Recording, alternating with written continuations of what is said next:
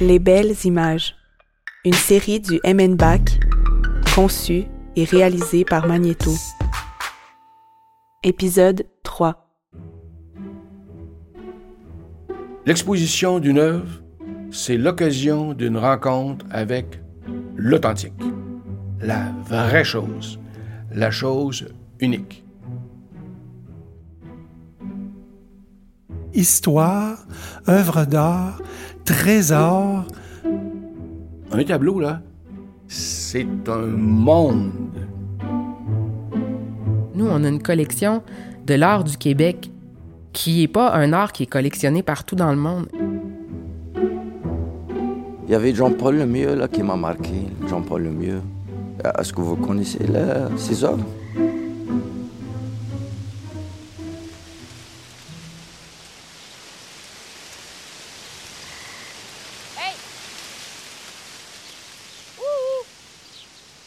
Oui, bonjour. Qu'est-ce que vous faites? Je suis peintre. J'exerce mon métier. Euh, on va-tu me voir? Parce que là, je pêche avec mes amis, puis on essaye de garder ça euh, entre nous autres, nos activités. Oh non, non, mais je. En fait, je peins l'orme qui, euh, qui vous surplombe. Ça, c'est beau. Oui, oui, oui, les petits pêcheurs dans le bas. Vous décris la scène. Si vous connaissez un peu le personnage Marc-Aurèle Fortin, il, aimait bien faire des scènes. Ces scènes d'arbres sont, légendaires. Alors, c'est un orme, je me souviens bien, ouais. C'est un orme sur le bord d'une rivière. Voit des pêcheurs. T'as tout dans ça. T'as vraiment tout. D'un côté, t'as un petit peu de ciel bleu avec des nuages, puis de l'autre côté, c'est un orage avec un éclair électrique. Un arc électrique qui descend vers le sol. Mais c'est particulier parce que ton regard est vraiment sur l'arbre. tu sais. Le reste, tu peux regarder là, tu fais, Hey, mon Dieu, méchante tempête. Ouais, t'as-tu le monsieur avec la chaloupe? Ah oui, c'est vrai, puis il y a une autre madame à côté. Non, tu reviens là, sais, le monde n'a pas l'air à s'en soucier, pas tout. On est devant euh, l'orme à Pont-Villot de Marc-Aurèle Fortin, qui est un icône de notre collection.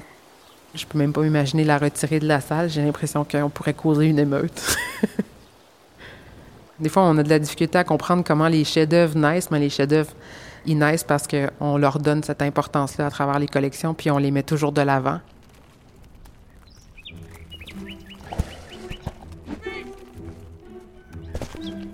Euh, à quoi ça vous fait penser? Labour aux premières lueurs du jour. Hey, Ah, on est les, les bœufs dans le labour aux premières lueurs du jour. On est bien, bien fiers d'avoir été appelés euh, pour ce petit contrat. C'est très rare, hein, euh, gros brun, que les bœufs sont représentés sur un tableau. Ben, ils sont, sont rarement euh, au centre du tableau. Ouais, c'est des vaches. Les vaches? Ouais, c'est comme un gars qui dirige les vaches. Moi, je vois la nature ici, la verdure. Ça, c'est quelque chose qui vient me chercher. Quand je vois un homme avec un bâton et je vois avec des, des bœufs qu'on appelle ça, c'est quelque chose qui vient vraiment me chercher, moi, personnellement. Parce que quand j'étais jeune, j'ai été un berger. Moi, je suis bien content, mais il y a une affaire. Le monde qui nous regarde, il trouve ça bucolique, alors que je peux te dire qu'on travaille comme des déchaînés. Euh, c'est pas pour faire un mauvais jeu de mots, mais je dirais qu'on travaille comme des bœufs, euh, gros brun. Je comprends pas. C'est parce qu'on est des, des bœufs.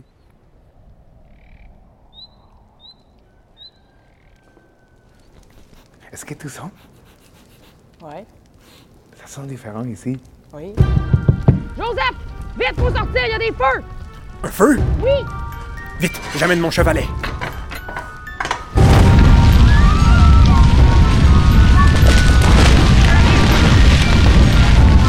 Hey, euh, c'est des maisons brûlées, je pense. Oh oui?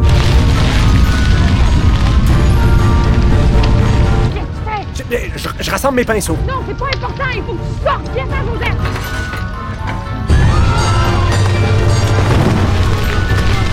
Avec du, euh, du monde en avant qui se battent genre, pour leur maison, mais je pense que toute leur maison a été brûlée. Wow. Fait que c'est comme un village détruit. Oh, wow, cette teinte-là de orange est fantastique. Il faut qu'on! Cette fumée-là, c'est fugace, c'est incroyable, ça passe.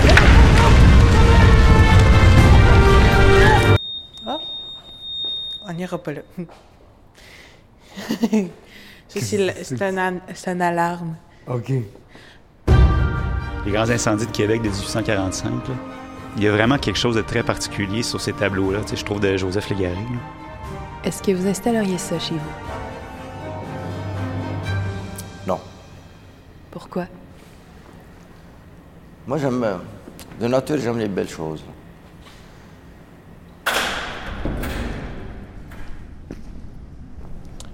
C'est moi, ça. Euh, non, c'est pas vrai, c'est juste mes ancêtres. c'est. Euh, c'est qui, là? Je suis rendu là en histoire. euh. Euh. Jacques Cartier. C'est lui? Sérieux? Ah, ben, c'est Jacques Cartier, la première fois qu'il raconte euh, les. attends, les. les Iroquois, je pense. En tout cas, genre, c'est ça, là. C'est. Genre, tu vois, ça, ce doigt-là, c'est genre mes ancêtres. Ouais, c'est ça. Jacques Cartier rencontre les Indiens à Stadacone. Wow! Hey, regarde les costumes, comment ils sont bien habillés. Ouais, mais, mais il était pas habillé comme ça, là. Je veux dire, il, il revenait de plusieurs mois de voyage. C'est pas ça qu'il portait pour vrai. Ah, bon. Oh, ben, en tout cas, le bateau est vraiment beau en arrière. Ça, c'est très beau. Je suis pas sûr qu'il y avait autant de bateaux, puis je suis pas sûr que c'était celui-là. Il prenait des bateaux plus petits pour arriver à la, à la plage, puis la, la caravelle est plus loin. On devrait pas la voir. En tout cas, c'est beau comment Jacques Cartier ouvre ses bras pour montrer qu'il respecte les Premières Nations qu'il rencontre. Ben, euh, notion de respect, là, euh, c'est sûr que ça dépend. Mais là, coudon, y a-tu quelque chose qui est vrai dans cette toile-là ou... Il faisait beau cette journée-là. Oui, je, je crois qu'il faisait beau.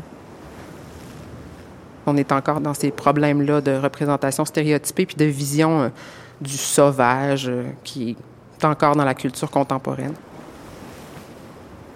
Dans la salle ici, on aborde beaucoup cette question-là, puis on aborde beaucoup euh, la notion d'échec aussi d'une certaine façon, parce que toutes ces œuvres étaient vouées à se retrouver dans des institutions politiques, puis finalement elles se retrouvent ici.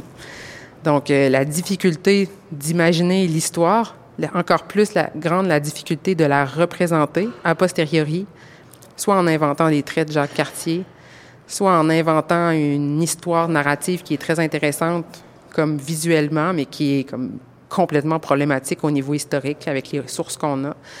Donc, de travailler un peu sur la, situation dans laquelle l'artiste se retrouve, d'être celui sur qui repose l'odieux, d'une certaine manière, d'imaginer et de donner une image à l'histoire pour le public, avec tout ce que ça implique de difficultés. Puis, a posteriori, ben, on juge la chose euh, avec nos yeux d'aujourd'hui, puis on se pose nécessairement beaucoup de questions. Salut. Salut. Hey. Hey, par ici, le regard par ici. Bonjour. Salut. Ouh, c'est moi. Hey, hey. Ici. Enchanté.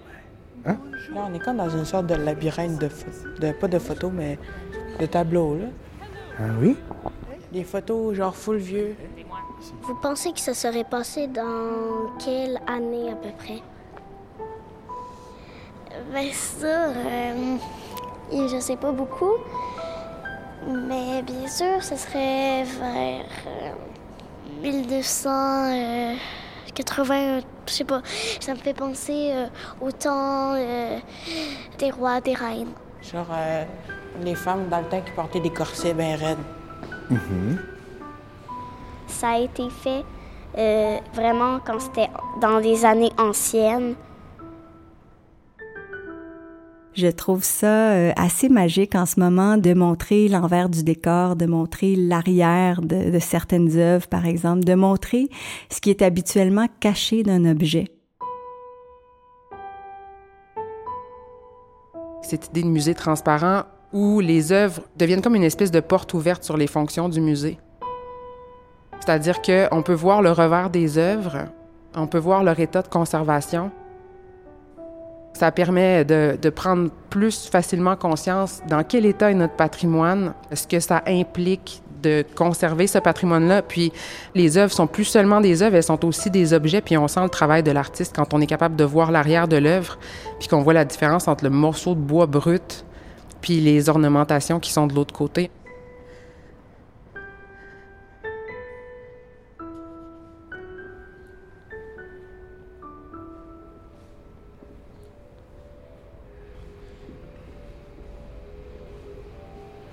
Ouais, ça, c'est. euh, la veuve. La quoi? Une veuve. C'est quoi, une veuve? C'est une femme qui a perdu son mari. Oh, OK. Qui est mort, là. OK, OK, OK, OK, OK. Habillée avec une robe noire avec un chapeau. Mhm. Puis comme une plume sur le dessus. Oh oui? Ouais. Je vois une euh, femme vraiment toute triste. On voit de la mélancolie, la tristesse, une pensée assez euh, vraiment particulière, peut-être, c'est ça. J'interpréterais ça comme une femme veuve. Chez nous, c'est comme ça, là. À partir du moment où tu commences à faire une association de ce que tu as vécu, c'est sûr et certain que ça évoque beaucoup d'émotions et puis euh, ça te fait penser à des expériences-là. C'est ça.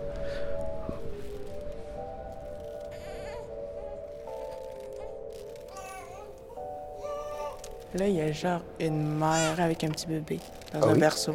Genre, c'est un berceau ancien. Je sais pas comment décrire ça, genre. Ouais, c'est, vieux. Ouais, c'est en 1910. Oh, 1910? Ouais. OK. Puis là, il y a genre une autre petite fille qui est. euh, genre, qui nous regarde, là. Ouais. Puis. euh, c'est ça, est assise, genre, proche d'un arbre. C'est l'été. Avec une sorte de manteau. Mais sinon, j'en fais une compte, une robe dans l'ancien temps aussi.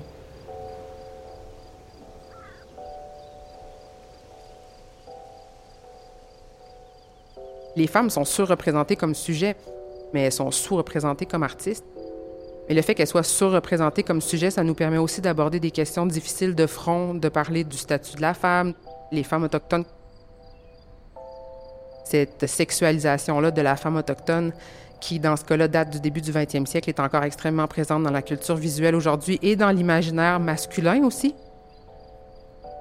Je l'aborde dans la question des violences sexuelles puis des violences en général de l'enquête nationale sur les femmes et les filles autochtones euh, disparues et assassinées qui a cours actuellement. Et c'est quelque chose que nous, on a la possibilité d'essayer de déconstruire en salle, de faire prendre conscience aux gens de ce que ça implique en fait, puis à quel point les images artistiques sont des images d'une grande violence. La violence dans le journal, le journal, il disparaît. La violence dans les beaux-arts, les beaux-arts restent dans les musées. L'image artistique violente, elle traverse le temps. Les œuvres d'art n'ont pas à être tenues à distance de ce discours euh, sur les stéréotypes qu'elles véhiculent. Je veux dire, on est vraiment dans un contexte où on ne peut pas ne pas parler de ces questions-là.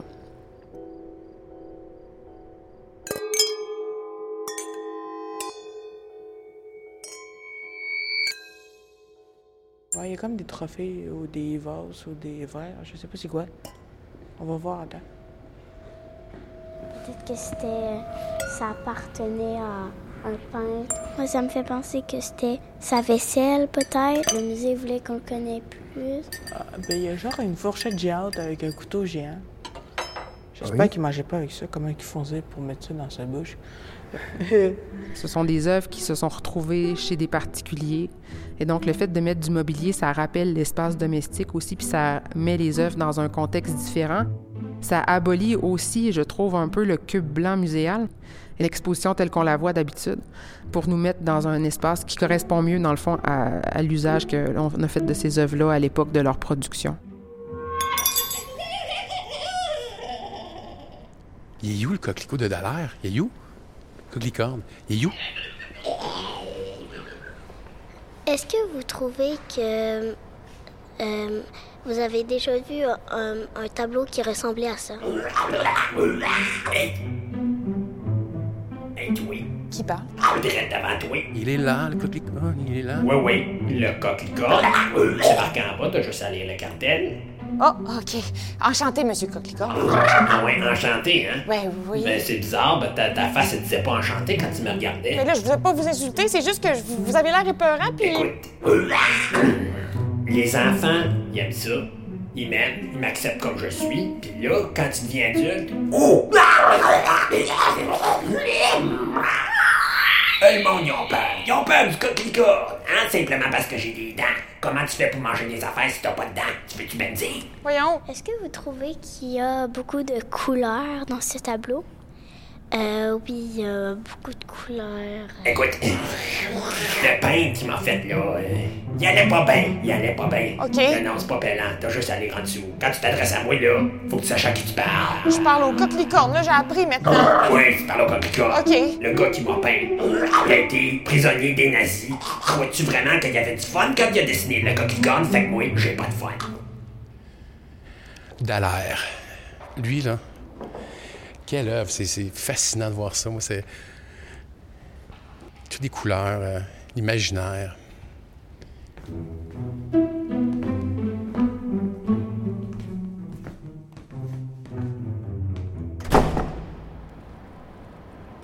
Fran- attends, la résurrection d'un mort par Saint Antoine de Padoue, afin d'innocenter ses parents.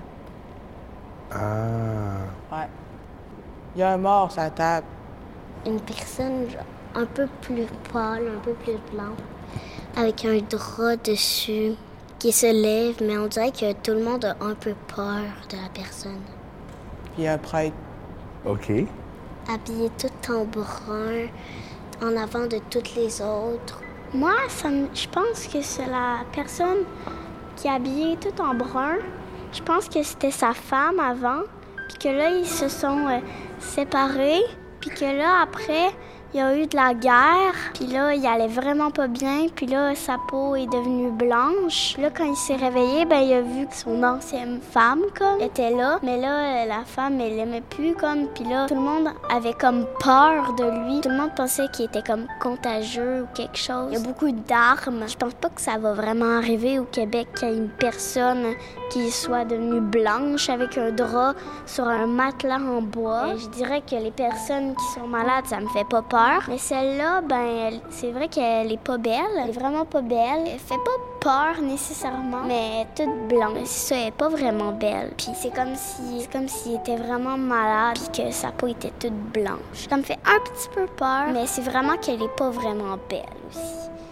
Puis c'est ça. Le jugement de goût est esthétique.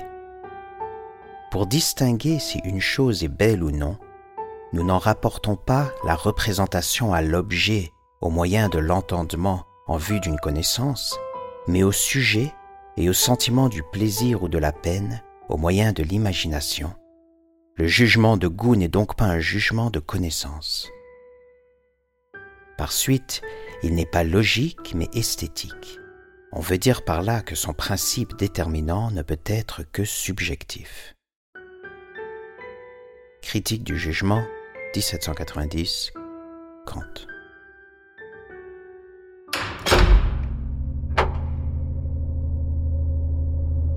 Ne craignez pas. Il est là, le sauveur, mon homme brun. Euh, le. Je, je suis Saint Antoine de Padoue. L'homme brun va me sauver. Euh, oui, c'est une toge, une bure en fait, mais je, je préfère qu'on m'appelle Saint Antoine de Padoue. L'homme brun. N'ayez crainte, Saint Antoine de Padoue est là pour vous, et on en parlera pour des siècles et des siècles. Amen. L'homme brun est là. Je, je réponds au nom de Saint Antoine de Padoue. Brun, c'est seulement la couleur de mes vêtements. Mais, mais ne craignez pas, je vous sauverai.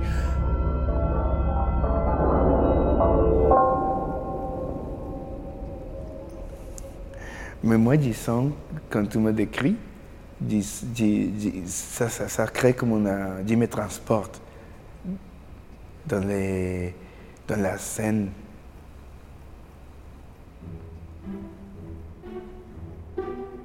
Le musée, c'est un lieu de rassemblement public et c'est pour le public qu'on doit faire les expositions. On se rend bien compte que le premier facteur le plus déterminant qui fait en sorte que les gens franchissent la porte et entrent dans les musées, c'est le niveau de scolarité et d'éducation.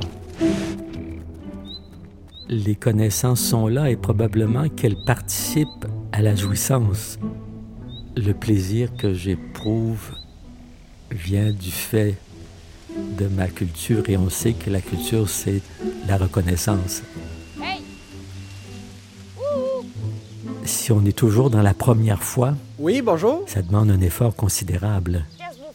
Hein, C'est très exigeant de la part du spectateur. Et donc, comment euh, justement permettre aux visiteurs de ne pas se fermer tout de suite? Donc, de garder un tout petit peu d'ouverture pour dire qu'est-ce que c'est, est-ce que je peux aller voir? Ouais, il y a comme des trophées ou des vases.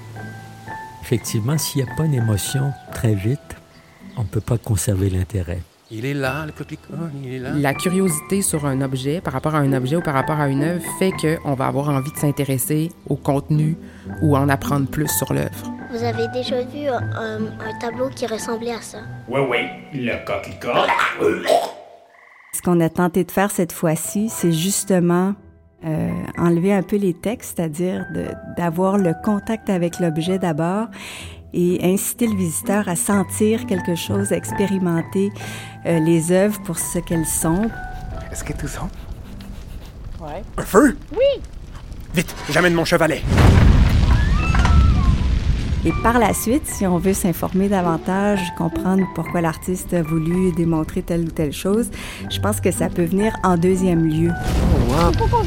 Cette fumée-là, c'est fugace, c'est incroyable, ça passe. Pour moi, l'art, c'est pas une expérience intellectuelle, pas seulement. Ce qui nous plaît dans la beauté artistique, c'est précisément le caractère de liberté de sa production et de ses formes qui nous soustrait, semble-t-il, par la production et par l'intuition même, au lien de la règle et du réglé. Face à la rigueur de ce qui subit le joug des lois et face à la sombre intériorité de la pensée, nous cherchons l'apaisement et l'animation dans les figures de l'art. Face au royaume ténébreux des idées, une réalité animée et pleine de vie. Enfin, la source des œuvres d'art est la libre activité de l'imagination qui, dans ses images mêmes, est plus libre que la nature. Non seulement l'art dispose de l'entièreté du royaume des formes de la nature dans leur paraître multiple et bigarré, mais l'imagination créatrice se montre inépuisable dans les productions qui lui sont propres. Face à cette plénitude démesurée de l'imagination et de ses libres réalisations, il semble donc que la pensée doive renoncer au projet hardi de saisir intégralement de pareilles réalisations, de les juger et de les ordonner sous ces formules universelles. Esthétique égale. S'adresser à la raison s'agissant de l'art, même l'art abstrait. Vous essayez d'expliquer la beauté de tel arbre, parce que telle sorte de rouge, parce que la, la branche s'en va comme ça s'explique pas. C'est cette chose-là que, que- qui ne se saisit pas avec la raison, mais pas du tout. Avec l'esprit peut-être, mais pas la raison.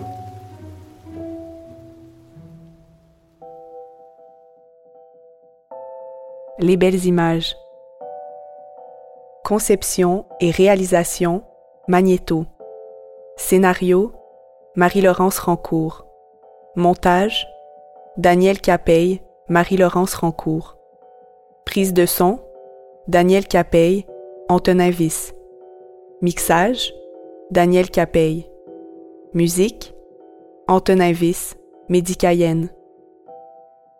Merci à Monique, Carlos, Lécha, Anne-Marie, Daniel, Annie, John, Nathalie, Yves, Laurier, Amadi, Régent, Ali, Paul, Caroline, Lily-Joséphine, Simone, Anélie, Pierre-Antoine et Nicole. Merci à Catherine Ève, Anne-Josée et José. Le MNBAC remercie l'ensemble de ses équipes pour sa contribution à la réalisation de ce projet.